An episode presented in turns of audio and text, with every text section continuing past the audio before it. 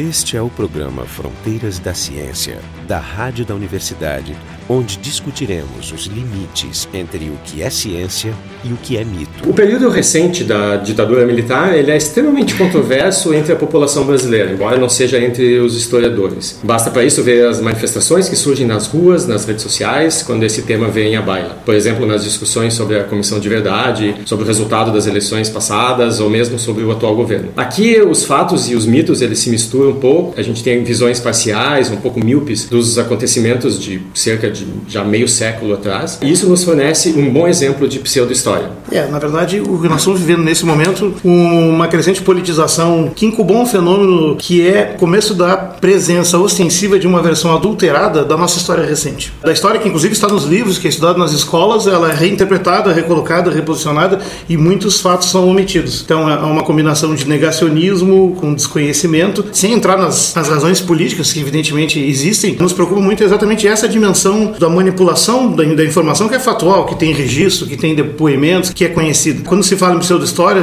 um exemplo mais importante é a questão da interpretação do extermínio dos judeus pelos nazistas, onde há um grupo muito pequeno de negacionistas que reinterpreta essa história para dizer que não, não foi assim, não aconteceu, que inclusive que é tudo mentira. Evidentemente, nada disso tem fundamento. A reinterpretação histórica que está acontecendo agora não chega nesse nível ainda, mas é um, ele usa os mesmos elementos. E daí, com a preocupação com isso, a gente acha importante trabalhar esse tema, inclusive ouvindo relatos de pessoas que estão envolvidas, e quase todos nós aqui vivemos uma parte dessa história, em particular, né, alguns convidados que nós vamos trazer hoje. Então, para introduzir o assunto, os nossos convidados de hoje são Antônio dos Santos, que é o proprietário do bar que leva o seu nome aqui na universidade, isso desde 67, né, Antônio? É. E o Joacir Medeiros, o Joca, que é professor aqui do Instituto de Física da UX. E para conversar com eles, eu, Jefferson Arenzon, também do Departamento de Física, e o Jorge Kilfield, do Departamento de Biofísica. Antônio, tu veio de Portugal, também fugindo de uma, de uma ditadura antes, né? É, eu vim para o Brasil em 53, ainda existia um pouco da ditadura Salazar, mas eu tinha cinco anos, eu que eu conto sobre a ditadura Salazar pela história que meu pai me conta. Eu, realmente meu pai foi mandado para as Áfricas, né? Eles é, obrigavam o pessoal a ir para a África, serviço militar, né? para ter o poder sobre as colônias. E aí muitos portugueses fugiam do Brasil. Meu tio fugiu, veio embora. Meu pai não deu tempo de fugir, então ele teve que ir para o serviço militar. E depois, em 53, meu tio que estava aqui foi lá e nos trouxe. E o pai conta que na época do Salazar não podia se falar nada, se falava, não amanhecia no lugar, dava um sumiço nele, troço qualquer. Né? Totalmente assim, pô, quando eu vim para o Brasil, aos 19 anos, eu cortei o vínculo de trabalhar com meu pai e comecei a trabalhar sozinho. Então foi aí que eu fui para o bar, que naquela época chamava-se o Bar da Filosofia, que hoje é o Bar do Antônio, aonde era um dos maiores centros políticos da universidade. Era uma efervescência. Tudo que era contra o, o regime ia para lá. Esse era o único bar que tinha naquela época? É, tinha até mais bares que tem hoje. Tinha o bar da Química, na Faculdade de Educação, que antigamente tinha uma aplicação, tinha o bar da arquitetura, o bar da medicina. Que era Antônio também. Também, né? que era meu, tinha o bar do direito, o bar da economia, o bar da engenharia, no porão. Mas realmente o coração, a, a pulsação política mesmo, e onde nasceu o PT, era realmente na filosofia. Lá que se fazia política da universidade. E lá que eu apreciei muitas coisas com a minha ignorância, sem saber o que estava se passando. Foi lá que eu vi o que se passava e o que se passou com muitos colegas de vocês. Uma vez fui preso pela DOPS, fiquei lá 4, 5 horas preso, porque eu quis dar café para um grupo que estava dentro do diretório acadêmico, que se chamava Diretório Acadêmico DAIU, aonde tinha o Zé Loguesso, que estava naquela época, tinha os excedentes, e ele estava querendo botar mais gente na química, e aí a DOP chegou e o campus era todo aberto. Eles não invadiam o prédio, eles iam até a porta. Como era um prédio eh, federal, eles ficaram na porta e disseram: Olha, nós queremos aquele senhor, que era o Zé Loguesso, quem quer sair, pode sair. E eu estava ali vendo, isso foi em janeiro, e aí ele foi se entregar no outro dia, às 10 horas da manhã, com os advogados dele. E aí, claro, aí sabe o que aconteceu. Né? Essa regra que tinha antigamente na universidade, que só a Polícia Federal podia entrar, né? Exatamente. De qualquer maneira, é estranho que num regime de exceção, que esse tipo de regra ainda seja obedecida. Né? É exceção de exceção. Né? Eles faziam o pega-ratão, né? O pega-ratão era o seguinte, verde, né? embaixo onde é hoje, onde é a antiga filosofia,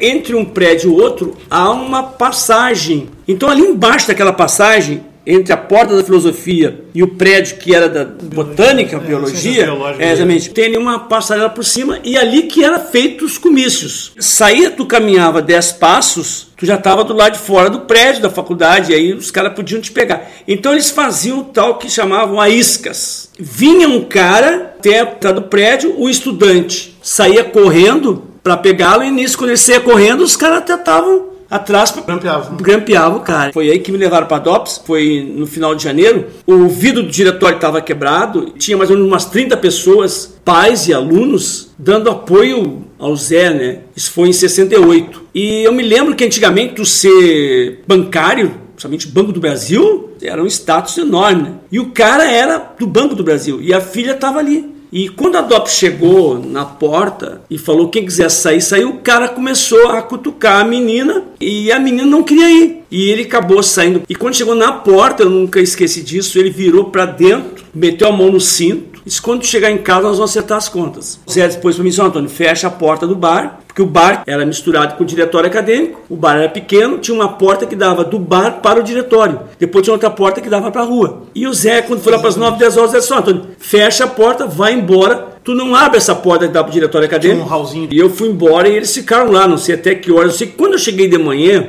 e o Zé me chamou e disse para mim, Antônio, me traz um sanduíche, um café para nós. Só não abre aquela porta que dá do diretório para o bar. Né? Aí, entre o bar antigamente e o Corpo Santo hoje, era a Biblioteca Central. Existia um corredor entre o bar e a biblioteca central. O bar tinha uma porta pelos fundos e eu saí por aquela porta com seis cafés e seis sanduíches. Quando eu fui naquele corredorzinho, o cara meteu a mão no meu braço e disse: Você não vai levar esse café a lugar nenhum. Eu, como era muito ingênuo, eu sabia o que se passava, mas não tinha a noção do que, que era um movimento que estudantil. Isso? isso foi em 68. E eu disse para ele: Não, eu vou levar esse senhor, é o meu ganha-pão, eu vou levar. Ele disse, não, tu não vai levar. A prova está que ele não deixou levar. Ele tomou o café, e aí ele me disse para mim assim, terça-feira você compareça, me deu por escrito em tal lugar, às duas e meia da tarde, para prestar depoimento. Se tu não vier, nós íamos te buscar. E eu, naturalmente, eu não tinha nada a dever, porque na universidade, assim, porque eu nunca fiz política nem para um lado nem para outro lado. E sou sempre a favor dos estudantes. Então eu cheguei lá naquela sala, uma sala era uma sala escura, e ele me deixaram lá sentado naquela sala, acho que uma meia hora, e veio um senhor e perguntou meu nome. Eu disse meu nome. E o que, é que eu fazia? E qual é o seu envolvimento com a política universitária? Nenhuma. O meu envolvimento é trabalho. Eu trabalho, sou economista do bar, tenho um contrato com o diretor acadêmico. E onde é que o senhor conhece o Zé? Eu digo, oh, conhece lá. O cara me, me interrogou ali uns 10, 15 minutos e foi embora. Eu digo, posso ir? Não. O senhor aguarda aí. Passados 15 minutos depois, veio um outro cara. E vi assim, mesma pergunta. Quando foi na quarta ou quinta pessoa que me fez a mesma pergunta, eu na ingenuidade, eu falei pro cara, pô, você vai me desculpar uma coisa. Diz que nós portugueses somos burros. Mas vocês estão desde as duas e meia me perguntando as mesmas perguntas. E eu que sou burro. Ele não entendeu a resposta? E, e ele deu uma risadinha por baixo do dente, né? E esperou um pouquinho e daqui a pouquinho veio alguém para mim que eu podia ir embora, né? Que eu podia ir embora. mais sorte que juízo. Exatamente, né? aí eu fui embora. Né? Teve sorte, Antônio, pela época, porque foi antes do AI-5. Porque depois do AI-5, aí as coisas modificaram barbaramente. Então, se tu tivesse ido pro DOPS, tu não teria saído, saído tão facilmente como saiu. O que, que tu fazia, Joca, naquela época? Terminei a graduação. Aliás, eu entrei na universidade numa época maravilhosa. Eu entrei na universidade em 63, ainda sob a administração do Paglioli como reitor. Uma das primeiras coisas que o reitor fez foi pegar todos os alunos do curso e mostrar toda a universidade pessoalmente, onde é que ia, o que que... Né? Viemos até o campus do Vale, etc, etc. Isso. Que era só uma, uma obra na época. Sim, era só... Só, só tinha pegar, é, eu acho que sim, só ia pegar. Só então, pegar, e é um negócio maravilhoso que era realmente o próprio reitor que fazia isso. Né? Era, uma, era, uma, era um figuraço. A universidade era menor também naquela época. Sim, mas, mas, era, era, era, mas era um figuraço. Tá, em 63 também é um ano de efervescência política e intelectual no país, onde é. se escreviam os melhores romances, teatro, uma explosão. E logo em seguida veio o golpe, foi realmente uma, uma bruxice só. Mas vocês começaram falando sobre a, a, repressão à ciência daquela época, e me veio uma história, uma das tantas histórias que tem para contar, é que envolvia o John Rogers. John Rogers foi um excelente físico americano que ficou muitos anos em Porto Alegre, na nossa universidade, e acabou seus dias em Campinas. Mas ele era um físico experimental e orientava os grupos de correlação angular. E correlação angular é uma experiência que tem que durar muitos dias, pela ter uma estatística razoável de contagem e tal. E mudar posições de equipamentos, coisas assim. Isso era tudo feito manualmente, porque naquela época não existia essa informatização como tem agora. Inclusive precisava um bolsista permanente. E numa, numa ocasião, no final de semana, o Arthur da Costa, o general Arthur da Costa Silva ia ganhar o título de, de professor honoris causa da nossa universidade. Então fecharam toda a universidade, cercaram toda a universidade, inclusive com cavalos, e o John queria entrar para acertar os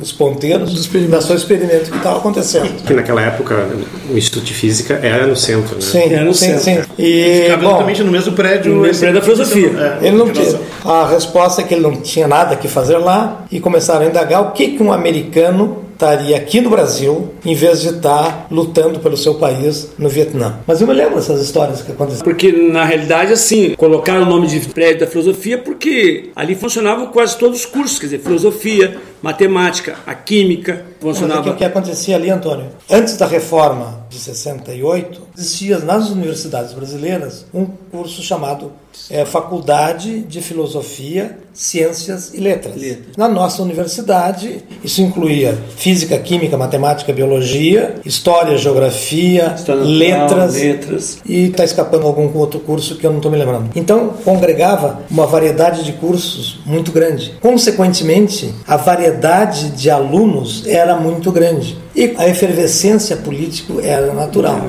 Além de que esse, essa variedade de opiniões, isso favorecia um pensamento crítico mais elaborado do que alguns outros cursos. Por exemplo, o curso que eu vim da, da engenharia para física, como era o caso das engenharias, que realmente a efervescência era muito menor pela própria. Do que nas ciências dos humanas, exatamente. Um outro curso que também tinha uma, coisa, uma importância muito grande era a arquitetura. Agora vocês trouxeram uns elementos importantes. Não se podia falar, ou era difícil, era complicado, podia ser levado para prestar depoimento por uma opinião, ou às vezes por um gesto. Sim. Então, essas são umas características do período de exceção política aqui, que está completamente esquecida nos relatos que, que a gente está ouvindo atualmente, que eu considero uma espécie de ressurgimento de uma pseudo-história. E é bom, então, lembrar como é que é isso, porque sem entrar na história do golpe, precisamente, e das razões que houve, que há também hum, os defensores do golpe de, da época chamavam de revolução, para comparar com outras, não sei quais, quando na verdade, historicamente, se tratou de uma tomada de poder um, por arbítrio, claro, como se vê na história. Como é que, é que funcionava essa dinâmica do dia a dia? Eu ouvi falar que mais depois, talvez, da tua graduação, mas nos anos 70, você tinha até é, policiais na porta de sala de aula, em alguns casos, coisas desse tipo. Sempre existiu, né? Depois do AI-5, 68, Sim. sempre existia.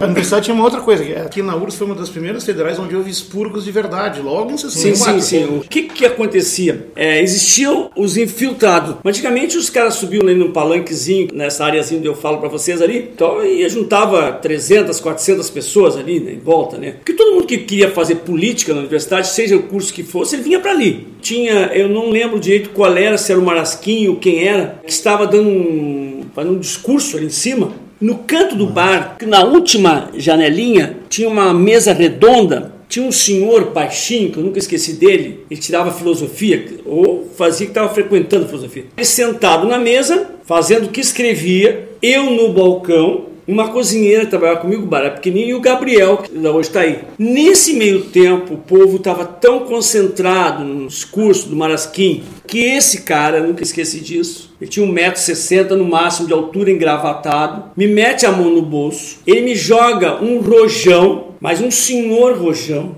por essa janela. Tu imagina o rojão no meio do prédios, tu imagina o eco que formou aquilo. E o cara jogou e nós olhamos, só fez, só botou o dedo na boca e fez para nós. Correu gente para tudo que foi lado, inclusive na lanche. O que, que foi, Antônio? E o cara continuou escrevendo. E nós ficamos com medo, ficamos quietos. Ficamos com medo, eu já tinha ido uma vez lá. Não Fiquei tinha medo. quem dedurar. De- Pra quem dedurar, exatamente. Aí os caras iam, pô, né? E o cara topa, na né? época não era delação premiada, era outro Exatamente. tipo de então, crime. quando caçaram o professor, que veio assim, que caçou o diretor da Letras, nós tínhamos lá um senhor que era um gente, mano. Seu Milton? Seu Milton. Em cada prédio morava uma família. Que eram os zeladores. Os zeladores moravam. E o seu Milton era o pai dessa gurizada. Era, uma, era um figuraço. E o seu Milton, quando caçaram o diretor, fecharam a faculdade. A gente não podia entrar em casa. Não, ele estava dentro. As meninas que faziam parte do movimento bateram na porta. E o seu Milton abriu a basculante, não a porta. E ela, tio Milton, tio Milton, tio Milton, não tô aguentando pra ir no banheiro. Ah, mas eu não posso abrir a faculdade, a faculdade foi mandada fechar. Não, mas seu Milton, só, só tô eu aqui. Do lado da porta, de um lado e do outro, tinha mais de umas 20 pessoas de cada lado. E ele, inocentemente, como era de um coração excepcional, abriu. Ah, quando ele abriu a porta, veio todo mundo. E todo mundo quem? Eram os estudantes da Estudantes. E aí invadiram a faculdade e ficaram lá. Então, uma das pessoas do movimento veio me disse, Antônio, o bar vai ficar aberto a noite toda com nós. Eu digo, não, mas tu tá louco? E o diretor e o, e o reitor me disseram, quem manda aqui somos nós, nós tem todo o nosso apoio. Então o bar ficou aberto a noite toda, nós ficamos servindo café e de manhã as pessoas ligavam para lá e perguntavam: "Tem aula?" Tem aula normalmente. Quer dizer, não tinha aula para fazer o movimento. Essa foi uma das ações. E bolinhas de gude para jogar nas, nas, patas dos cavalos. Né? Nós tivemos o Pedrinho Calmon, foi presidente do diretório acadêmico. O Pedrinho só enxergava com óculos. Ele tirou história. Disseram pro Pedrinho: Pedrinho, olha o rato. E o Pedrinho saiu correndo atrás do cara. E quando chegou na esquina do prédio ali, tinha mais dois esperando. O Pedrinho fez uma volta tão rápida que os óculos voaram longe e ele veio palpando assim. Claro que muitas pessoas que a gente conheceu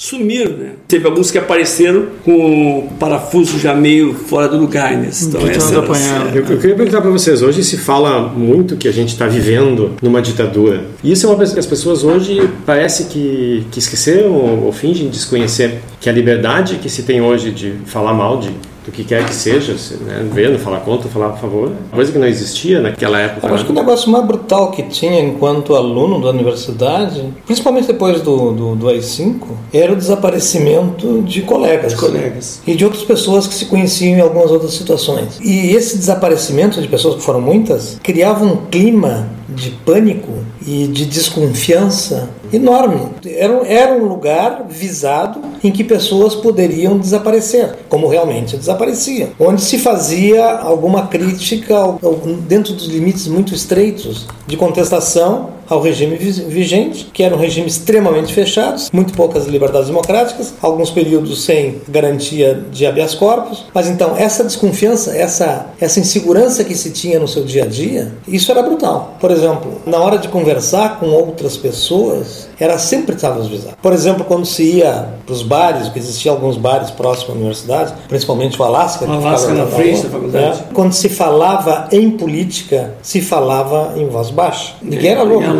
Eu me lembro das coisas, estou falando em termos de infiltração, a coisa mais brutal que eu passei foi ter encontrado, ele era meu amigo, Caio Abreu, que uma vez ele era aluno do curso de artes dramáticas e um aluno infiltrado numa aula que ele estava assistindo agrediu a Magliane, que era uma artista plástica e também fazia cursos de, de, de, artes dramáticas. E chamou ela de neguinha, nega suja, que não entendia nada de política e tal, etc. E o Caio se revoltou e meio que botou o cara para fora. E o cara disse assim: tu tá marcado, vai levar um pau. E realmente, alguns dias depois, aparece o Caio Abreu completamente liquidado por umas porradas que tinha levado de duas ou três pessoas. Certamente foi a vingança do cara, do, do infiltrado que contra ele. É, naquela época, muito difícil tu, mesmo de posse da informação, tu espalhar essa informação. Hoje em dia, a gente tem uma facilidade de fotografar, filmar e transmitir essa informação além de fronteiras que naquela época tu conseguia transmitir talvez uma foto por teu colega. Hoje tu manda do outro lado do planeta. A imprensa escrita era a mais permissiva, como diria a, turma da direita, a, a, onde existia a maior quantidade de infiltrados. Bom, de qualquer maneira, podia ser infiltrado até pessoas de, de, de direita. Mas a nossa imprensa gaúcha era muito ruim.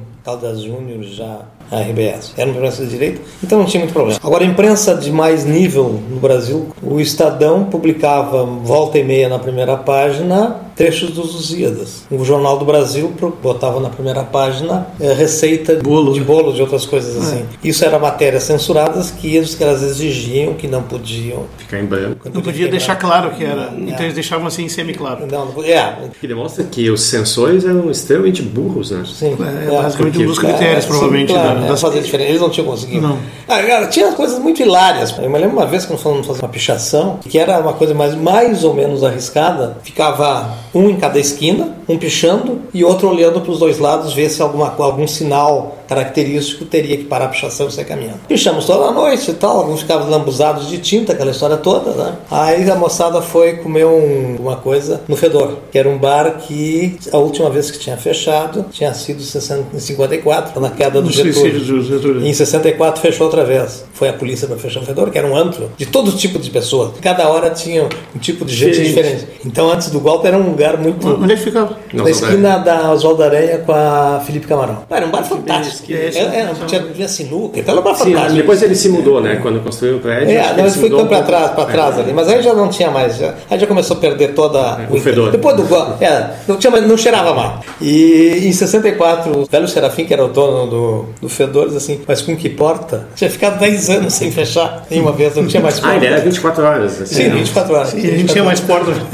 É, E aí a moçada, então, depois de jantar e tal, ninguém, não, ninguém foi preso e tal. No final da madrugada, todo mundo caminhando, voltando para suas casas. Aí algum policial viu alguém lambuzado de tinta. Aí, prende, aí prenderam. Depois de ter jantado, ter feito todas as histórias. Isso foi quando, Joca? Tu lembra? Isso foi antes de 68.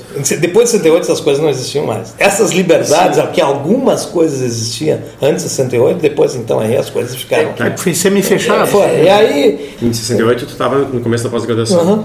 E, E aí, é- então aí realmente ou tu vai para a luta armada, né? Ou então esquece de fazer política. E o que realmente acontece com muitos daqueles frequentadores do bar da, da filosofia, muitos foram para a luta armada. Muitos saíram daí. É, muitos entraram em depressão. e É, muitos beberam- saíram depressão. Beberam todas, se drogaram, sei lá. Muitos sumiram, muitos. É, depois veio o 447, quando começa a ver as, as expulsões da universidade. Fica uma... Por- Não, porque eu, eu acho o seguinte: as pessoas hoje estão mis- estão misturando as coisas. Ditadura com outras coisas. As pessoas estão ansiosas por mais segurança. Então acham E que. eles eram tempos mais seguros Sim, antes ah, da. Mas acham que. Mas também a população era muito Sim, menor. era outro planeta. Então acham que a, que, a, que a ditadura vai resolver o problema. Mas ela não tem noção do que, que era a ditadura, né? Houve uma, uma jogada política enorme. Eu tenho experiência de um lado, não sou acadêmico, né? Eu sempre achei que o estudante ele tem uma força incrível, só que ele não sabe a força que tem e com a mudança depois dos anos 70,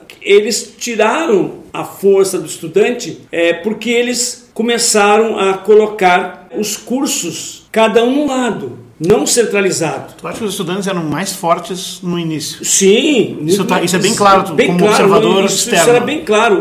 Para ter uma noção, quando nós íamos para o campus, a reitoria, isso já foi nos anos 77. Só para quem não sabe, porque esse campus onde o Antônio trabalhava é no centro da cidade e a universidade tem um campus que fica praticamente no, no limite com Não, a uns cidade 15 ao lado, quilômetros E dá uns, é, uns 15 quilômetros de distância. Exatamente. É Quando a gente Vale. veio para o campus da URGS, Campus a do Vale, né? do Vale, a, a reitoria quis criar um outro parâmetro, quis começar a cortar Elas com a sociedade. Cara, com a sociedade quis começar a cortar a força do estudante. É, esse momento foi feito, até como um parênteses, em todas as gr- grandes federais, de fazer campos um pouco para fora da cidade, para tirar o fervo do centro, né? Fazer os caras agitar lá na colônia. E outra- aí e um ninguém, ninguém ia prestar atenção. A própria estrutura arquitetônica do nosso Exato. campus, ela não permite um lugar de concentração. Ela é toda é É, pela é, dispersão é, é, mental é, das é, coisas. Isso já foi É. criado estrategicamente. Aliás, copiando o modelo americano, diga-se de passagem, né? E- Das então a universidade proibiu, é, a universidade nos proibiu colocar-se em cartaz na lancheria. Pô, e eu me lembro que alguns, alguns estudantes né, que vinham lá do centro para cá, especialmente do curso de filosofia, ciências sociais,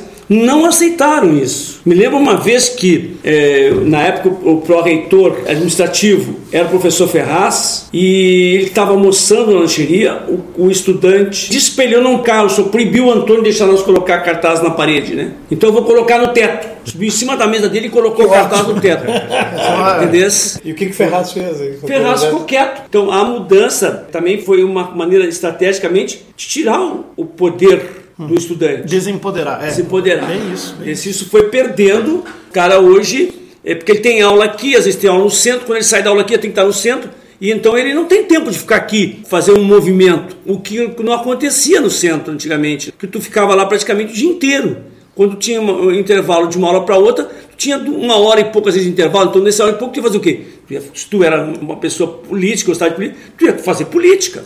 Agora, só uma coisa, Antônio. Não era só cartazes que era proibido. Não, A coisa, come- quando começou a engrossar, Panfleto. eu não, não podia fazer nada. Ah, Não podia se fazer É. manifestação, não podia se fazer passeata. Quer dizer, estudantes sumiam. Estudantes eram mortos. Quer dizer, políticos eram mortos. Desapare- desapareciam. É, nós, temos aqui, nós temos vários casos, mas o, o famoso Brasil, que foi um dos primeiros, é o Ari Abreu Lima de Rosa. Sim, aquele que aluno, foi, que era um aluno daqui da URGS. Estava panfleteando, ele estava no primeiro ano, parece. Ele estava panfleteando e provavelmente estava bem ingênuo até, da farmácia. Estava panfleteando na porta da faculdade e grampearam ele e nunca mais apareceu.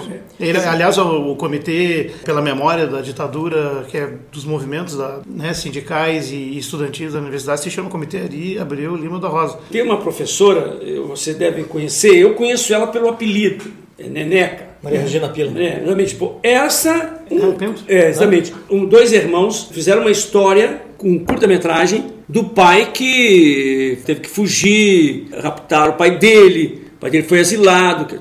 E ela conhece a história do pai dele. Eles foram falar com ela que se ela dava um depoimento. E ela disse: Eu dou, depo dou depoimento, desde que seja no bar da filosofia. Eles vieram falar comigo se eu cedia o local para eles filmar e fazer entrevista sobre a história do pai deles. E vieram falar comigo e eu cedi o local para eles sem custo nenhum. Só que eu não quis pedir aos funcionários que fosse domingo e eu falar domingo. A entrevista com ela e a filmagem da lancheria começou às nove da manhã e terminou às três da tarde. Ela contando toda a passagem dela, politicamente, começou aqui, foi para São Paulo, de São Paulo foi para a França, da França ela foi para a Argentina e da Argentina ela acabou no Chile. Como era a coisa da perseguição, né? Então aquilo me encantou vendo a história do que, do como eram as coisas, como foi, como é que ela foi a vida dela, como é que não era, de estar em Paris e ou estar em São Paulo no metrô e desconfiar da sombra, que ela não sabia o momento que poderia ser presa, né? Na Argentina ela teve que fugir pela porta dos fundos com uma roupa totalmente diferente, para a casa do pai desse pessoal, para o Chile, onde asilaram ela no Chile.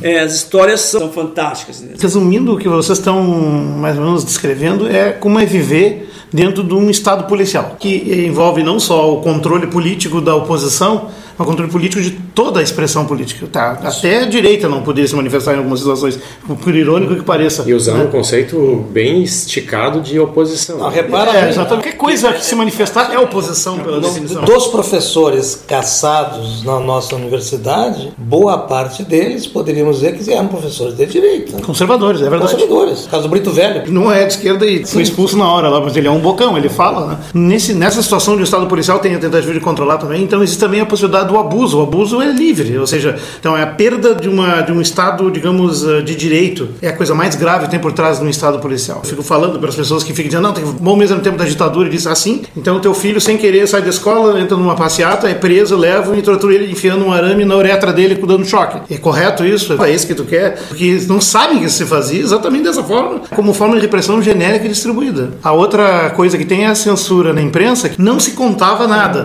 Então, por exemplo, da- um dos relatos que se faz atualmente é que não havia corrupção na ditadura porque os milicos eram linha dura e prendiam todo mundo que era corrupto. O que é uma piada, porque precisamente não saber que algo está acontecendo não quer dizer que não esteja acontecendo. Enfim, nós estamos vivendo numa democracia. A gente se transportando no tempo com esses relatos percebe exatamente é, como é muito diferente do que está sendo pensado. Na verdade, e isso é que tem que ser conhecido. Infelizmente, tu- nos livros de história que se usa na escola, está explicado tudo isso em alguns parágrafos superficiais. Mas aparentemente isso não é suficiente. Então falta realmente dar mais a conhecer. As pessoas têm que assistir mais documentários, ler mais livros, conversar com as pessoas, ouvir elas, para que não passe a imperar uma, uma leitura completamente É, eu distorcida. acho que tem uma diferença muito grande entre tu ouvir uma descrição de fatos históricos, que é uma coisa assim, sem, sem gosto, sem cor, e falar com as pessoas que vivenciaram esses acontecimentos e ouvir de primeira mão e saber que essas histórias aconteceram com as pessoas como essas que vivem ao, ao nosso redor. Que podia ser aqui né? agora. E que podia ser qualquer um de nós aqui. Principalmente na época do golpe na universidade, um sentimento que existia muito forte era o sentimento de indignação com o estado policialesco que se vivia e a impossibilidade de fazer qualquer manifestação dessa indignação pelos canais democráticos que existem. Então, uma das possíveis maneiras dessa indignação se manifesta era, por exemplo, o indignado ir para a clandestinidade e começar a fazer movimento político clandestino. E aí o Ia caminho desde pichar muros à noite até, até a luta armada. Até a luta armada. Aham. Então, quando se diz que Foram bem poucos que foram, na verdade. Sim, os bandoleiros ou os bandidos que matavam policiais ou que não sei o quê, que mataram um ou dois, quando comparado com a, a enormidade de, de pseudo-terroristas que foram presos, mas ah, era das poucas maneiras que existia naquela época de manifestar realmente a indignação com aquele Estado repressivo que nós vivíamos. E quanto e muitos companheiros, muitos co- colegas da universidade, de alunos, professores, acabaram indo para realmente para a clandestinidade. Sim, absolutamente não havia O que o Joca está querendo dizer é que a situação não era nada simétrica. Esse é um dos mitos que existem hoje, de tentar fazer parecer com que os dois lados fizeram erros e cometeram atrocidades. Isso, que era uma reação justa do outro lado, que, é, que havia um golpe comunista em andamento com milhares de guerrilheiros comunistas, né? o que não é verdade, porque todos os guerrilheiros brasileiros juntos não dá mil. Então, esse foi o Fronteiras da Ciência. Hoje a gente conversou com Antônio dos Santos, que é proprietário do famoso Bar do Antônio, o Joca, o José Medeiros, professor do Instituto de Física. Então, conversando com eles, estiveram hoje aqui também o Jorge Kilfeld, do Departamento de Biofísica da URGS, e eu, Jefferson Arenzon, do Departamento de Física, também da URGS. O programa Fronteiras da Ciência é um projeto do Instituto de Física da URGS, direção técnica de Francisco Guazelli.